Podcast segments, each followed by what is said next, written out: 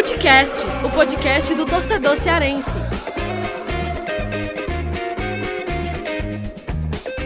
Vem que vem com a gente, rapaziada. Futecast, começando mais um episódio. Eu, Lucas Mota, estou aqui junto comigo, Gerson Barbosa e Thiago Minhoca. E já para explicar, a gente vai dividir esse episódio em três blocos. Né? No primeiro, a gente vai falar sobre essa vitória do Ceará sobre o Bahia nos acréscimos, vitória super importante no primeiro jogo da final da Copa do Nordeste, dá vantagem para o Ceará no segundo jogo, que vai acontecer lá no dia 8, no próximo sábado, no Castelão, de jogar pelo empate para ficar com o tri da Copa do Nordeste, mais uma vez, de forma invicta. Né? O Ceará pode alcançar o terceiro título da Copa do Nordeste, terceiro seguido de forma invicta. Né? E, claro, a gente vai falar também no segundo bloco sobre esse próximo duelo do Ceará na Sul-Americana, que acontece na quarta-feira, dia 5. Será que vai jogar lá na altitude contra o Bolívar, lá em La Paz. E a gente vai falar também sobre essa decisão do Guto aí, da comissão técnica, de poupar é, maior parte dos titulares desse time do Alvinegro. E no terceiro bloco a gente fala sobre o Fortaleza, que voltou a jogar, voltou a jogar na retomada do Campeonato Cearense, goleou o Calcaia e, claro, todas as discussões aqui, as informações sobre essa procura aí do, do Fortaleza pelo novo técnico para substituir o Anderson Moreira. Surgiu até um nome em português, a gente vai falar também sobre isso. Lembrando que para você compartilhar aí o Footcast, né? Compartilha com os amigos que gostam do futebol cearense, Uh, e segue aí o nosso Footcast na sua plataforma preferida, lá no Spotify, no Deezer, no Cashbox, lá no Apple Podcast também. Gerson Barbosa, para a gente começar o nosso debate aqui, falando nesse primeiro bloco aí desse 1 a 0 do Ceará em cima do Bahia, quero saber de você suas considerações iniciais. O que, é que você achou do desempenho do Ceará? Foi um jogo bastante truncado, né? Logo no primeiro tempo, expulsões para os dois lados e brilhou a estrela do Cruel, né? O Jael decidiu aí para o Ceará, Gerson Barbosa. Pois é, Lucas. Olá para você, olá também para todo mundo que está com a gente aqui no Footcast. Olha, Lucas, é, no caso, eu acho que o jogo ele teve mais aspectos defensivos do que qualquer outra coisa, né?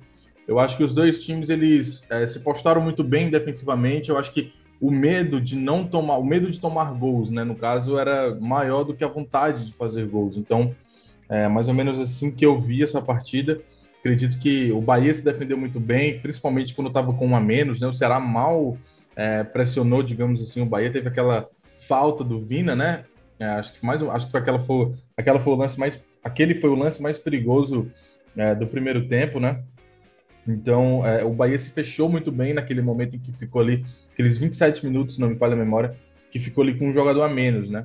E aí, depois disso, o Ceará teve a expulsão também com o Charles, né? Então, foi Charles expulso de um lado, Luiz Otávio, zagueiro do Bahia, expulso do outro. E aí, no segundo tempo, os times realmente até que tentaram alguma coisa no início, né? O Bahia se soltou um pouco mais, aproveitou que estava ah, na igualdade numérica, né? Conseguiu sair mais algumas vezes, chegar algumas vezes no ataque, mas sem tanta eficiência, né? Mesma coisa do Ceará, que também não conseguiu é, fazer muita coisa no segundo tempo, e chegou um momento que as equipes meio que estavam aceitando o 0 a 0 né? Até ter essa falta para o Ceará no fim do jogo, já nos acréscimos, e o Jael vai lá e faz o gol da vitória, né? Então, eu acho que o jogo teve mais aspectos defensivos do que qualquer outra coisa, né? E é uma situação que eu acho que vai ser até um pouco diferente no jogo da volta, né? Porque é até costumeiro, né, Lucas? Aqui no Brasil, os times meio que numa decisão de dois jogos, no primeiro jogo, as duas equipes se mostrarem bem cautelosas, né? São poucas as vezes que a gente vê um time realmente indo para cima. Mas né, no segundo jogo, pelo Ceará, pelo fato do Ceará estar com a vantagem, o Bahia tendo que ir para cima, eu acho que vai ser até diferente do que foi o primeiro jogo. Mas esse, essa, essa partida de ida eu vi realmente com aspectos mais defensivos, Lucas. E, Minhoca, é, eu também estou com o Gerson, viu? Acho que os grandes destaques do jogo, né? Claro, o grande destaque foi o Jael pelo gol, né? Decidiu na final e tudo, mas nos acréscimos e eu concordo contigo que foi um jogo bem defensivo, é, bem defensivo e com os grandes destaques do jogo, jogadores de defesa, né? Para mim, o Messias jogou muito bem. Os dois, a, a, defesa do Ceará foi muito bem. O Nino Paraíba que acabou fazendo a falta que resultou no, no, lance de gol, mas foi um cara que nos 90 minutos ali jogou muito bem, até mesmo na marcação, principalmente na marcação, né? Foi um cara que foi muito bem nesses duelos defensivos e foi um jogo truncado de muita marcação.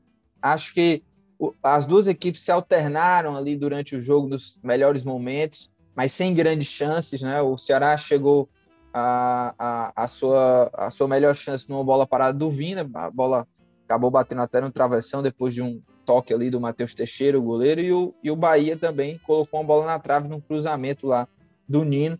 O Richard quase é, deu uma bobeada, né? Caso se essa, se essa bola entrasse, né, seria um frango. Mas enfim, eu quero saber também aí do Thiago Minhoca, o que, que você achou desse primeiro jogo, um jogo de muita marcação, mas que no finalzinho ali uma bola parada resolveu e brilhou a estreia, a, a estrela, né, do Jael Cruel, Thiago Minhoca. Lucas, é, teve, eu acho que é, foram componentes que, que já, já víamos, né, de Ceará e Bahia uma, uma mudança, né, o Ceará desde quando se formou essa linha de defesa, embora o, o Gabriel Dias não tenha jogado, o Buiu, que aliás jogou bem, o Buiu, é, a equipe só tomou gol mesmo contra o Jorge Wilstermann, né, um gol de pênalti, então o Ceará, assim, defensivamente, eu até vejo um pouco acima do que o, o Bahia, mas o Bahia talvez tenha evoluído mais, né? Porque a defesa do Ceará já era boa, assim, na minha avaliação. E ficou melhor, né? Depois da chegada do Messias, Gabriel Dias na direita, o Pacheco, que já era muito regular. E o Bahia cresceu muito. O Bahia, no ano passado, ele chegou a ser a pior defesa da Série A e quando você vê hoje, o Nino Paraíba, como você bem destacou, que para mim foi talvez o melhor da partida, né? O Nino Paraíba, ele sempre teve muita dificuldade defensiva. E foi um jogador que, tanto defensivamente, o Mendonça não, não, não, não, não conseguiu passar por ele. O Guto, né, que por vezes faz essa inversão, colocou o Lima por ali. O Lima até construiu o jogo, mas não teve, né, é, digamos, passar na velocidade, algo que o Nino Paraíba tinha uma certa dificuldade. E a defesa, né, que o, o Bahia estabeleceu, embora tenha perdido um zagueiro muito importante, né, nos primeiros minutos, a entrada assim muito, muito desproporcional do Luiz Otávio que eu lembro do jogo do Chapecoense, eu, pelo menos eu acho que não era nem muito do perfil dele, assim, acho que os quatro zagueiros que estavam em campo é, no início do jogo, são quatro zagueiros muito bons. Por isso que ficou um pouco assim, um pouco fora, fora do tom a entrada bem maldosa assim do, do Luiz Otávio. Não sei se por, por conta do, campo molhado, mas como ele levanta a perna, acho que ele foi bem imprudente. E o Charles depois, né? Acho que teve esse período do jogo em que o Ceará teve é, um jogador a mais, mas aí para destacar exatamente esse sistema defensivo que o Bahia evoluiu muito mas eu acho que também faltou inspiração dos setores ofensivos. Por exemplo, eu achei que o Rodriguinho não jogou bem, achei que o Gilberto não jogou bem, achei que o Mendonça não jogou bem, o, o, Vin, o, o, Lima teve momentos que até chamou mais o jogo, foi um jogador que construiu, e o Vina também também distribuindo o jogo mais, mais uma vez o Viseu. Embora você veja a movimentação, ele fez só uma virada né, no, no primeiro tempo, em que ele domina de costas para o gol, gira, bate ali meio sem ângulo e a bola acaba Mas, passando por cima. É, não, só, só uma, você falou aí sobre esses jogadores que não renderam tão bem, e eu concordo contigo, mas eu coloco aí um ponto também de que muito mérito da, das defesas, né? Pelo menos para mim, assim, o Gilberto, por exemplo, não fez nada, o Rodriguinho também muito apagado e, e eu acho assim é, é, curioso como que o dado não tira o Rodriguinho e tira o Rossi, assim, que para mim eu acho que o Rossi hoje pode entregar, principalmente num jogo desses, mais do que o Rodriguinho até. Mas enfim, é, pelo que o Rodriguinho vem jogando, né? Mas é, mas é... também, mas eu achei que foi algo muito mais pelo mérito das defesas de Ceará e Bahia que não deixaram esses caras que é. são destaques jogarem, sabe? É, eu, eu concordo que teve muito, os sistemas defensivos foram bons, mas eu não acho que eles foram espetaculares, entendeu? É isso que eu quero dizer. Eu acho que faltou também uma qualidade melhor do sistema ofensivo. Não acho que é, cada defesa anulou a outra. Eu vi até comentários, é, pessoal, ah, soube sofrer. Eu acho que não teve sofrimento na prática para nenhum dos lados, né? Eu acho que nos minutos finais é que a gente viu ali um momento de tensão, porque era final de jogo, né? Deu para notar, pelo menos assim, aparentar, pelo menos, que as equipes caíram de produção no segundo tempo, principalmente no segundo tempo. O jogo foi pior, assim, em termos de produtividade, criação. E aí as trocas, né, de, tanto do Dado como do Guto, não chegaram a causar tanto efeito. Quer dizer, causou efeito porque uh, o, o Bahia né, teve a chance dele praticamente um minuto antes do gol que sai do Ceará, porque seria uma falha clamorosa do Richard, aliás, que está muito bem, mas ia, né, ia ser conhecido por ter tomado um gol que, assim, muita gente já está falando, né? Curiosamente, os, outros duelos, né? os outros duelos de, de Ceará e Bahia aconteceram falhas, né? Lembra? 2015, o Jean, goleiro do Bahia, né? Falhou no, até naquele gol do Ricardinho. No ano passado, né? O, o, o Ceará deu um gol para o Fernandão, depois o Bahia deu um gol para o Sobral, assim, questão de dois minutos, os dois gols. E esse poderia ficar caracterizado e aí, é, como disse o, o Cássio Cardoso, né, que é lá da Bahia, eu vi ele comentando, é, ele falou com aspectos de crueldade, né, para ser, usando até o apelido do Jael, é, aquela bola bate na trave e não entra, que seria uma falha do Richard, e aí na sequência uma falta, que ia em direção ao gol, o goleiro Matheus estava tava nela, e no desvio ali do Oscar Ruiz, né, que acabou inclinando o corpo, ela desvia, acaba matando o Matheus, e o Ceará garantiu a vitória. Então, assim, não foi um jogo é, muito empolgante quanto a possibilidades. Acho que as defesas foram muito bem, mas eu acho que ata os ataques poderiam ter rendido melhor. E já acho que não é uma questão pontual desse jogo. Eu já vejo assim uns dois, três jogos, tanto pelo lado do Bahia como pelo lado do Ceará, uma queda de rendimento que pode também estar tá sendo explicada pelo desgaste de jogos que eles estão tendo. E, e Minhoca, tem uma outra situação, né? É, já pensando até no próximo jogo, no segundo jogo, o Ceará tem essa vantagem aí, pode jogar pelo empate para ficar com tri.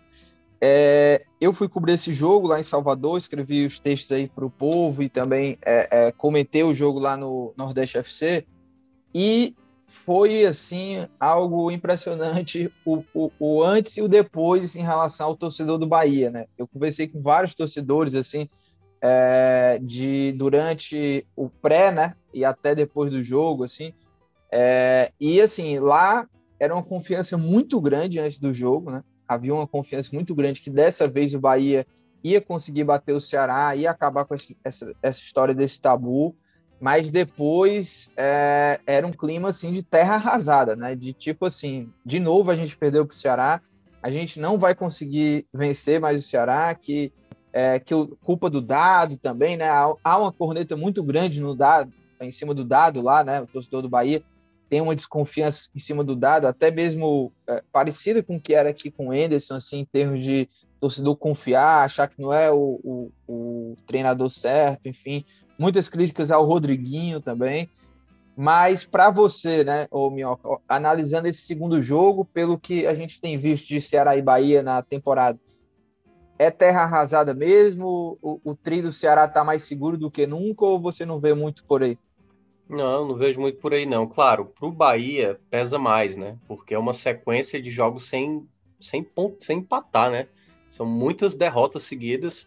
Claro que esse foi o primeiro duelo dado Guto, né? Dado o, o Bahia do Dado e o Guto do Ceará, porque das outras vezes, né? Foi Mano, foi Roger pelo lado do Bahia. E, e, na, e daquela vez eu acho que dá para entender um pouco esse sentimento que você falou do torcedor, porque no, no, no, jogo de ida de 2015, o Ceará fez 3 a 1 né? O Ceará tinha uma, uma vantagem boa para aquele jogo. E nesse jogo agora de agora, aliás, desculpa, o primeiro jogo foi por um gol de diferença, né? E o Ceará decidia em casa e, e ainda tinha é, a questão do, do, estádio lotado, né? 60 mil pessoas e tudo mais. No jogo do ano passado, de 2020, foi 3 a 1 na ida. Que, que no caso a ida já foi lá, né? É, e aí o Ceará tinha assim, uma boa vantagem e o, e o, Ceará vinha numa crescente. O Bahia nem, nem estava se apresentando bem, chegou naquela final sob muita contestação do, do, do, trabalho do Roger. E dessa vez não, o Bahia chegava um pouco mais confiante, né? O fator casa pesou muito para o Bahia e acabou exatamente perdendo essa vantagem que eles poderiam ter construído. E vai ter que construir esse, esse resultado fora. Eu considero o Ceará, digamos, antes eu considerava um 55-45 para o Ceará, agora eu começo a colocar um 65-35, sabe? Eu vejo que o Ceará ele tem uma boa vantagem, mas eu não vejo como favas contadas. Eu acho que, claro, tem a questão psicológica, porque mais do lado do Bahia, obviamente. Do lado do Bahia, tipo, caramba, mais uma vez, vamos só lembrar, Lucas, já foram seis jogos de finais, somando 2015, 20 e 21, e cinco vitórias do Ceará. Então isso, né, traz assim, é claro que o, o histórico ele não entra em campo, mas o peso, sabe, a pressão, se o Ceará é, fiz, por exemplo, se o Bahia faz um gol, o Ceará empata, eu não sei se o Bahia vai ter força suficiente para buscar o 2 a 1 sabe? Então, assim, eu acho que o jogo ainda está aberto e vai depender muito, e é uma coisa que eu cheguei a mencionar em outros locais, dos próprios jogos da Sul-Americana, como ele vai trazer uma pressão maior ou menor. Por exemplo, Bahia jogará na terça contra o Independente na Bahia, e se por acaso não vencer, aí já aumenta até uma pressão para uma não classificação na Sul-Americana e uma possível perda de título na Copa do Nordeste. O Ceará vai ter o duelo contra o Bolívar, tem a vantagem da, da, da final né, da Copa do Nordeste, então acho que o dano para o Ceará, a não ser que seja goleado, né, e possivelmente não vai com o time principal, isso eu acho que não vai é, trazer para o Ceará uma pressão tão grande como, por exemplo, para o Bahia. É, e tem um detalhe, né? Porque o Ceará, esse resultado ele foi muito importante, porque o Ceará, nesse primeiro jogo, é quem chegava com a questão do desgaste físico, né? Porque tinha feito um jogo lá na Argentina e o Bahia tinha jogado em casa no meio da semana na, na Sul-Americana e poupando os principais jogadores, né? Jogou lá com o time reserva, time alternativo e acabou perdendo lá no fim de semana. Agora a situação se inverte, porque o Bahia, por mais que jogue dentro de casa, vai pegar um, uma pedreira. É o grande jogo do Bahia na chave dele, né? É esse jogo contra o Independente e uh, é o jogo crucial, né? Aquele jogo realmente que pode decidir essa classificação no, na chave do Bahia. Vai jogar com os principais jogadores, né? Vai jogar com o time titular, com força máxima. Pelo menos essa é a expectativa. E o Ceará, por mais que vá jogar lá na, na Bolívia, né, na altitude, vai poupar os, a maior parte dos titulares, a gente vai falar daqui a pouco no segundo bloco, mas só para encerrar essa primeira parte, GB, queria só que você falasse um pouco também do Jael, né? Que história do Jael, que história o Jael construiu nesse primeiro jogo da final, porque era um jogador que até então ainda não tinha feito grandes jogos, né? E, e, e foi decisivo contra o Bahia. O Jael tem toda uma história com o Bahia, né?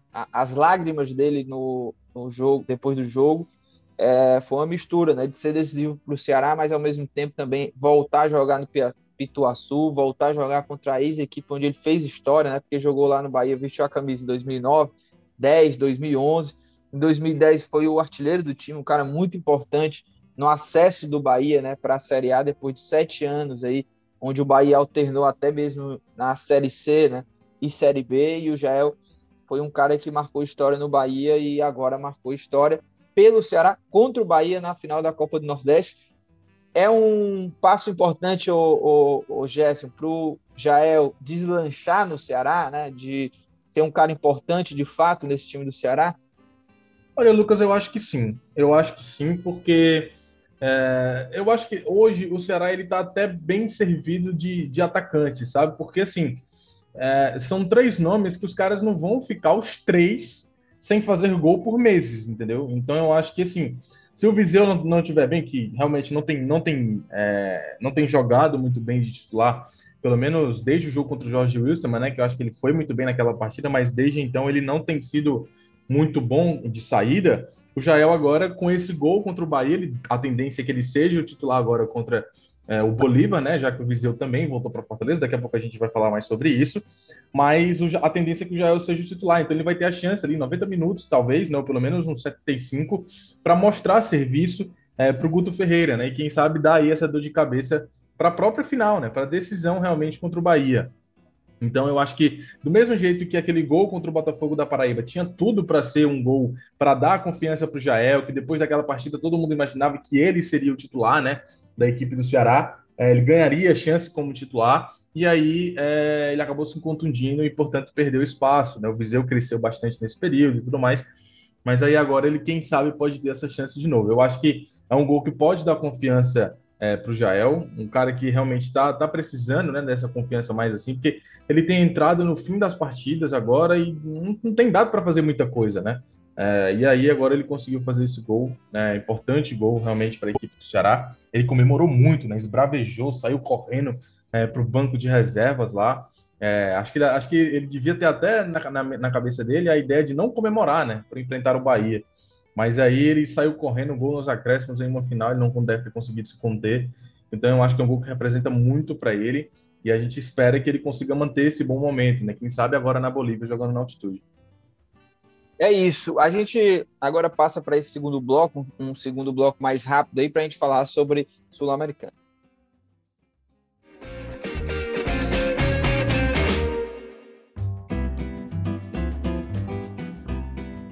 E olha, assunto de Sul-Americana, Ceará é, vai enfrentar o Bolívar e vai poupar a maior parte dos titulares, né? Na volta de, é, de Salvador, né, depois dessa final, coincidentemente acabei voltando no mesmo voo dos jogadores do Ceará que serão poupados. Então aí vai a lista, né?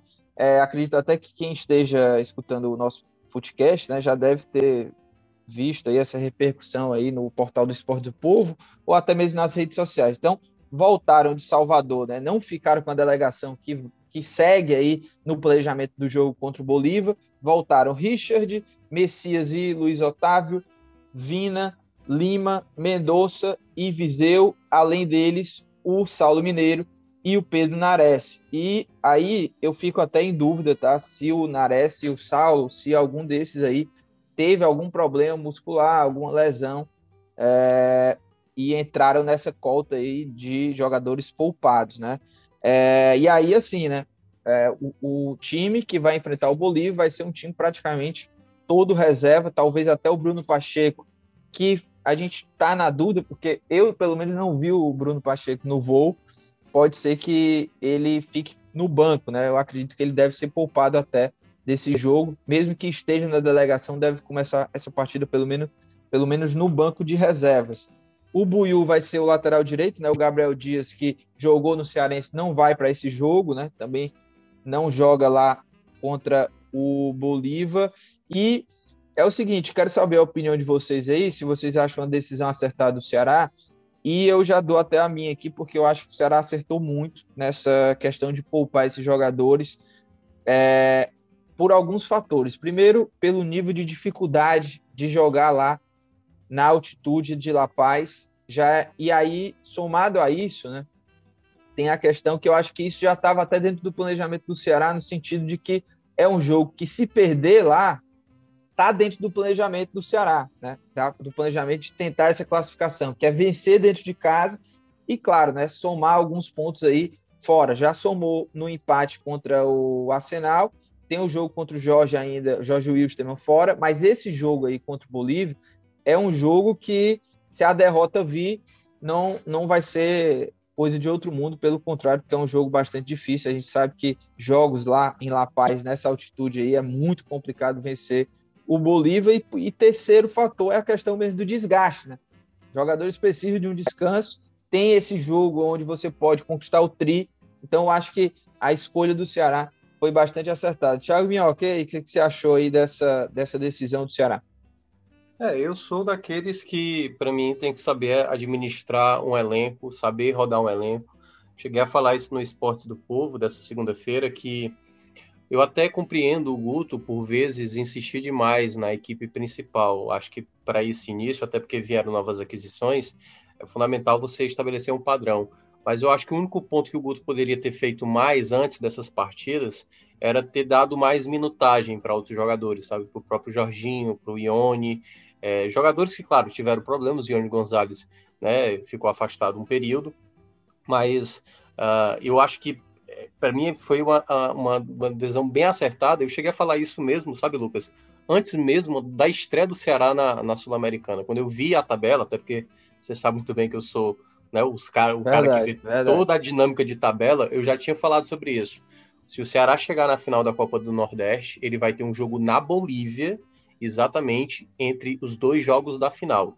Então eu já tinha alertado sobre essa situação e já tinha dito que o Ceará teria que pensar de maneira fria, não pode pensar com a emoção. Ah, vamos enfrentar o Bolívar lá, é a nossa chance certamente o jogo contra o Bolívar poderia pensar um time mesclado, mas em meio a finais da Copa do Nordeste, você buscando um tricampeonato de maneira invicta, e por mais que não seja de maneira invicta, se perder e ganhar nos pênaltis, mas você buscar um tricampeonato da Copa do Nordeste, arriscar esse título para por conta de um jogo da Sul-Americana, que é complicado, por mais que o Ceará nem tivesse na final da Copa do Nordeste. Esse jogo na, na, na Bolívia já seria muito difícil com o Ceará com preparo físico, com gente descansada, já seria um jogo muito difícil.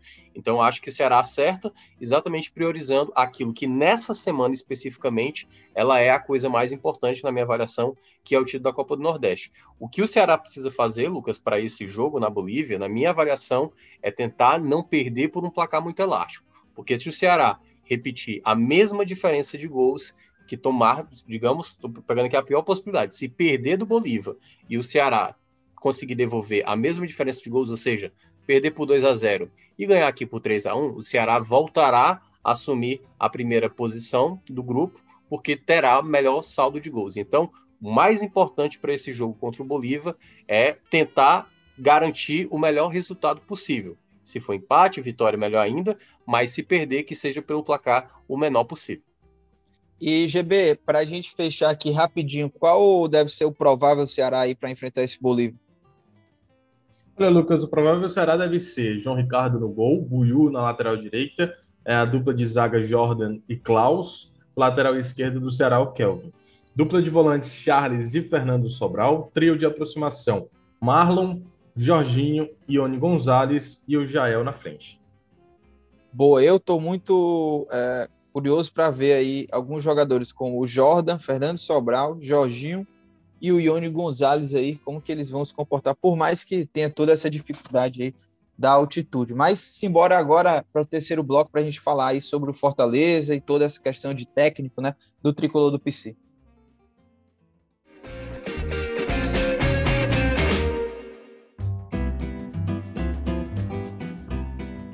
Olha, o Fortaleza voltou a, a jogar, né, depois da eliminação frustrante para o Bahia e depois da demissão do Enderson e goleou o Calcaia por 4 a 1 o, eu até escutei a coletiva do Léo Porto, ele destacou muito a questão do, da agressividade do Fortaleza e tal, nesse jogo e tudo.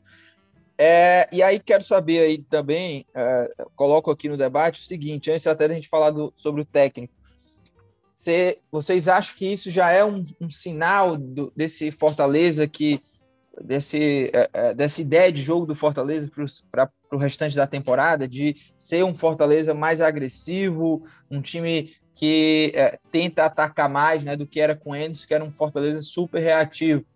Você acha que é, isso já é um sinal, Thiago? Por mais, claro, da fragilidade do Calcaia, enfim, mas a postura do Fortaleza pode ser já um indício desse Fortaleza aí para o restante da temporada, do que a diretoria quer agora? É, eu acho que o Fortaleza ainda tem muitas etapas a passar, sabe? Eu acho que com o Enderson Moreira a equipe perdeu muito tempo, né? Nessa, nesse começo de temporada, por não evoluir no seu sistema de jogo, em peças, em encaixes, em ideias, por exemplo, quando você via nos trabalhos anteriores, eu não vou pegar do Chamusca porque do Chamusca não dá. É, tem que pegar o trabalho do Senna na prática, né? Você sabia que determinados jogadores em quais posições jogariam, situações que as coisas aconteceriam, por exemplo, se o Fortaleza estivesse perdendo, se ele tivesse com o Bruno Melo, Bruno Melo ia para a zaga, ele sacava um zagueiro para colocar um jogador mais ofensivo. Você entendia a sistemática do Fortaleza. O Fortaleza de hoje, ele tem uma ideia do que ele pretende ser. Só que ele só vai ter uma definição, um modelo de jogo estabelecido quando o novo treinador chegar. Então, até, até lá, é, é tentar né, ter pelo menos uma postura mais. Uh, né, aquela coisa, o Fortaleza no Campeonato Cearense ele é superior a praticamente, né, assim, incluindo até o próprio Ceará, o Ceará que está disputando é. o Campeonato Cearense. Mas o Fortaleza com eles, quando jogou o Campeonato Cearense, jogou também reativo, né, contra o Atlético Cearense. É, te, te, teve, teve isso também, né, na, na estreia. Assim, apesar, quando eu quero dizer isso, por exemplo, o Fortaleza vai, vai ter o jogo lá na quarta-feira, né? Quem tá ouvindo, enfim, nessa quarta-feira, dia, dia 5, no Ronaldão, que é um gramado horrível. Não dá para exigir o Fortaleza, sabe, controle de bola, o gramado lá. Eu lembro que eu fui para lá no passado, foi um desespero só. Mas uh, eu acho que o Fortaleza hoje, ele tem que, eu acho que prioritariamente buscar algum treinador para definir como pretende jogar. Porque, claro, a ideia está estabelecida, o Marcelo Paes chegou a falar que é jogar um time ofensivo. Tudo bem, mas aí como? As peças. Porque esse jogo, Lucas, eu acho que o, a, o grande problema desse jogo que eu considerei, claro que o Fortaleza perdeu inúmeras chances, foi um pouco displicente com a partida, mas é porque o time parecia o do Anderson Moreira, sabe? A escalação que entrou em campo, acho que com exceção ali, não entrou o Elton Paulista, né? Ele colocou o Pikachu e, e as trocas, sabe? Todas as trocas parecia que era o Enderson Moreira que estava na beira do gramado. Então acho que não é esse Fortaleza que vai ser o que vai estrear na Série A. Eu acho que a gente só vai saber o real Fortaleza mesmo, que vai se projetar como preparação de um time, quando tiver ali na fase final do, do, do Campeonato Cearense, né? Então, acho que ainda é muito, muito precoce a gente garantir. Esse jogo, para mim, ele não valeu de muita coisa, né? Na prática, assim, de evolução, de, sabe? É, enfim, talvez os jogadores ficaram mais à vontade. Não sei se eles estavam tão confortáveis com o sistema do Anderson, mas vamos ver agora, depois que o Fortaleza anunciar, e quando vai chegar esse treinador, a ponto de sabermos se essa equipe vai ter uma evolução ou não. É, o, o Afonso Ribeiro e o Breno, o Breno Barbosa, o Breno Rebouças, eles estão aí apurando bem essa história toda aí desse novo técnico e trazendo muitas informações sobre esse, essa negociação entre Fortaleza e o Ariel Roland, ex-técnico do Santos, né, técnico argentino, já campeão da Sul-Americana em 2017, um, um, um técnico é, com currículo de respeito. E, é, segundo as informações, né, até, tem até as matérias aí no Esporte Povo, essa negociação já está até avançada, o Ariel Roland já rescindiu com o Santos e se espera aí um desfecho positivo. GB, em que patamar está hoje o Ariel Roland? É, qual, como é que você classifica essa possibilidade, né, caso se confirme essa contratação do Roland para ser o técnico do Fortaleza? Ele é o cara que vai dar jeito nesse Fortaleza, hein? Acho que sim. Acho que pode ser o cara que pode dar jeito sim no Fortaleza. Eu e ele é esse cara agressivo mesmo, que a torcida tá eufórica? Olha, é, eu não vou falar tanto desse assunto porque eu confesso que eu não conheço tanto do trabalho do Roland é, em questão de estilo de jogo, né? Mas o que eu posso falar pelo histórico que ele tem, é, por conversas de pessoas que também já até acompanharam a carreira do, do Roland, né? Porque eu lembro que é, eu tenho amigos que acompanham muito futebol sul-americano de maneira em geral, né? Fora do Brasil, assim. E quando teve a contratação para o Santos, todo mundo falou que desses meus amigos que acompanham, né? Falou que era uma baita contratação, que era um treinador que vinha para mudar exatamente, é, ajudar o Santos, né? Que vem agora dessa, dessa, dessa temporada com o Cuca, chegou numa final de Libertadores, para manter o Santos nesse nível, mesmo com a crise financeira, para talvez até tentar elevar um pouco mais o patamar do Santos. E foram só elogios, né, para a contratação dele para o Santos. Então, a possibilidade dele vir para o Fortaleza me anima, exatamente por isso. É, pessoas que, que eu confio e que conhecem do Roland falam que é um baita treinador, que é um cara que realmente é, tem tudo aí para ser exatamente um treinador diferenciado aqui no Brasil, né? Ele tinha tudo para ser esse treinador diferenciado no Santos. E eu acho que assim, isso mostra que o Fortaleza está sendo realmente ousado no mercado, né? Tá sendo agressivo no mercado e não está é, satisfeito com as opções que tem aqui no Brasil, que eu acho que está certo. Porque se fosse manter aquela ideia que teve do ano passado, que eu acho que quando foi quando saiu o Senna ou se foi na saída do Chamusca, eu não me lembro bem, que foi perguntado, é, acho que o, Papelinho deu uma coletiva é, depois dessa, dessa da, da, da, saída do Senna ou da demissão do Chamusca, não lembro direito, mas perguntou, e treinador estrangeiro? E aí, vai ter, pode ter a possibilidade? Não, zero possibilidade de ser um treinador estrangeiro, e aquilo meio que tá certo, você vai procurar aqui no Brasil e você não vai achar um cara bom no mercado, infelizmente, é, não tem, não tem, não tem mais, assim, tá escasso, realmente, os bons já estão empregados, né? Então eu acho que é, o Fortaleza acerta bastante nessa tentativa é, de, de, contratação do Roland e olhando para o mercado internacional. Isso é muito importante, né? o intercâmbio é muito importante, porque o Fortaleza não só olhou para o Roland, né? tinha outros treinadores também. A chegou a fazer consulta com, com, com o Pedro Caixinha, que já treinou o, o Rangers e tudo mais. É, e eu acho que teve um outro treinador que agora me falha, me falha na memória o nome. Sem ser esse que saiu hoje, né, o Thiago Fernandes, mas é um outro treinador que agora me esqueci. Então se mostra que o Fortaleza está realmente agressivo, está ousado, e eu acho que esse é o caminho sim, porque se fosse procurar aqui no Brasil, é, ia ser mais do mesmo, ia, daqui a dois meses, três meses o cara ia ser demitido, entregar o Fortaleza numa, numa situação chata realmente para qualquer treinador que chegasse e ter que ir procurar mais uma vez o treinador. Então eu acho que o Fortaleza acerta é, nessa possibilidade de trazer o Roland. Minhoca, eu lhe dou dois, três minutos, tá? É, para a gente fechar esse terceiro bloco e ir para as dicas aleatórias, que eu quero te ouvir também sobre o Ariel Roland. Antes, só informar também o pessoal que está ouvindo aqui.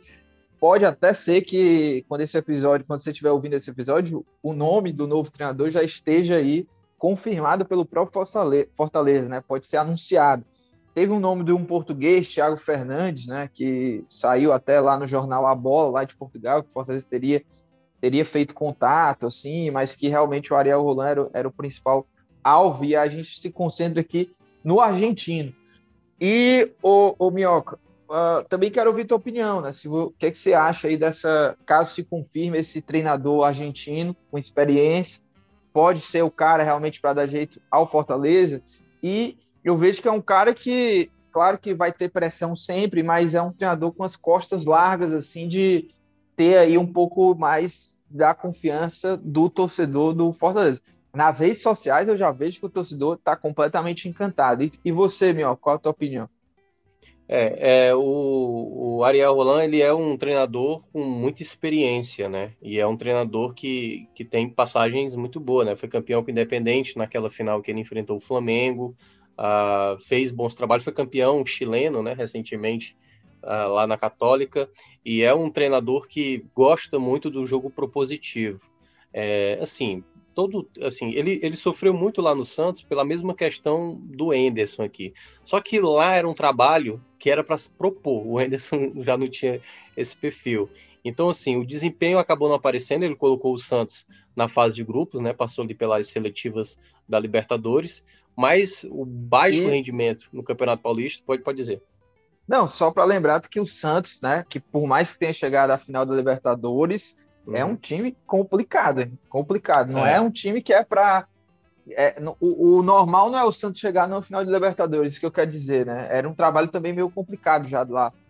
É, eu não diria que é não, é, não é que é complicado o Santos chegar no final de Libertadores. O Santos do ano passado chegar na final de Libertadores, sim, eu acho um, um grande feito, porque eu mesmo colocava o Santos brigando na parte de baixo da Série A e o Cuca fez um grande trabalho. Então perceba, treinador de uma maneira geral, os caras sempre, né, assim, no Brasil, então, se busca muito resultado. Então, eu acho que, no geral, o Roland, ele traria exatamente um trabalho, mas um trabalho que poderia demorar a se desenvolver, porque também tem a própria questão do elenco. Mas, Lucas, pode aí, né, até porque a gente está gravando aqui agora, pode que a coisa pode ter se distanciado um pouco mais. O que estava muito perto de acontecer pode ter se distanciado. Segundo alguns colegas da imprensa, até colocam que talvez ele tenha pedido até algo a mais da proposta do Fortaleza e dificultou essa questão, ele que também está com a proposta do Leão do México. Um outro nome, que até o GB estava querendo saber o nome, é do Juan, pa Juan Pablo Voivoda, Voivoda, coisa assim. Argentino também. Darth Vader. É, ele está no União La Calera, ele é um técnico também, foi vice-campeão chileno, perdeu exatamente para o Rolando lá no campeonato chileno, e vem fazendo um bom trabalho. O Calera, por exemplo, era tipo um time também sem menor expressão né, no Chile, e conseguiu fazer é, uma boa campanha, foi vice-campeão chileno, e o Fortaleza dá para ver pela, pela característica né, da, da, da, busca desse novo treinador, ele quer um algo diferente. Eu acho que, dado o cenário do mercado nacional não ser tão bom, Fortaleza está usando em trazer um treinador diferente e que o torcedor vai ter que entender, né, Lucas? Não dá para fazer um trabalho com um mês querer já um resultado. Não dá para perder o Campeonato Cearense e já querer pedir demissão do treinador. Tem que desenvolver independentemente, por mais que Fortaleza comece mal na Série A, tem que dar tempo ao tempo. Boa. É, dicas aleatórias. Hein?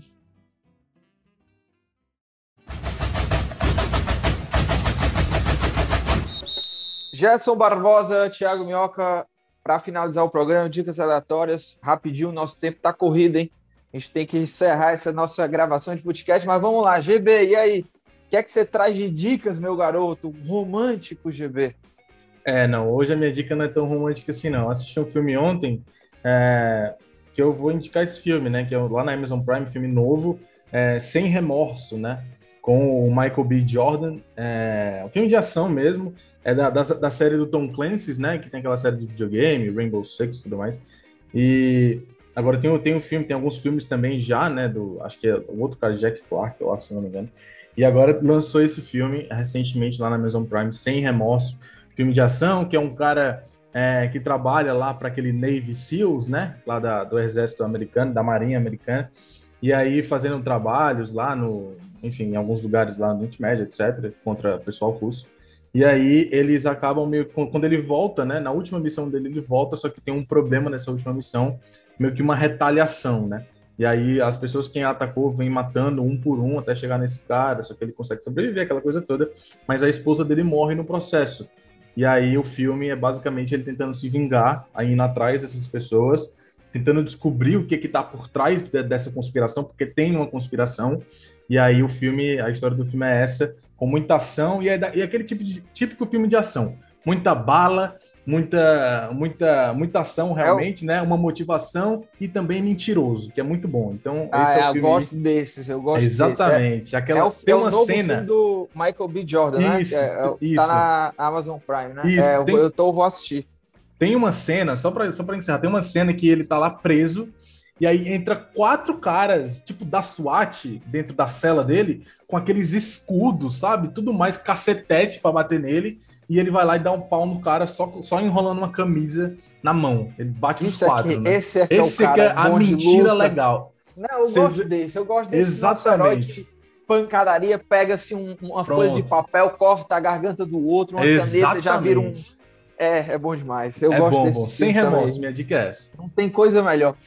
A minha dica também vai um para bem mentiroso, mas esse é assumidamente uma ficção, que é Amor e Monstros, tá? Tá na Netflix. Eu não vou me alongar muito, só vou dizer para você assistir que é com certeza você vai gostar. Sensacional, Amor e Monstros. E Thiago Minhoca, complete aí, fecha o nosso programa com sua dica de ouro, aquela dica diamante. Comentário curto, viu, Thiago Minhoca? Bom. É, cara, eu descobri esses dias, eu, eu não sabia que estava estourado na internet, um canal no YouTube chamado TV Sem Futuro, o pessoal lá de Betânia. Não sei se você ah, já bom falou. demais. Pois é, eu acho que Meu você amigo, já. isso é bom demais. Do Bora Bill, Bora Bill, né? E o, Cara- você já viu a fusão do Gotenks? Não, não. Eu sei que tem, é um Você- gordinho, né? É um gordinho. Cara, o cara mas é disse que é a fusão sensacional, do cara. Gotenks com não sei quem. mano. É lá. sensacional, cara. Vários jogadores assim, tipo Cabeça de Rolon, o É. Cu.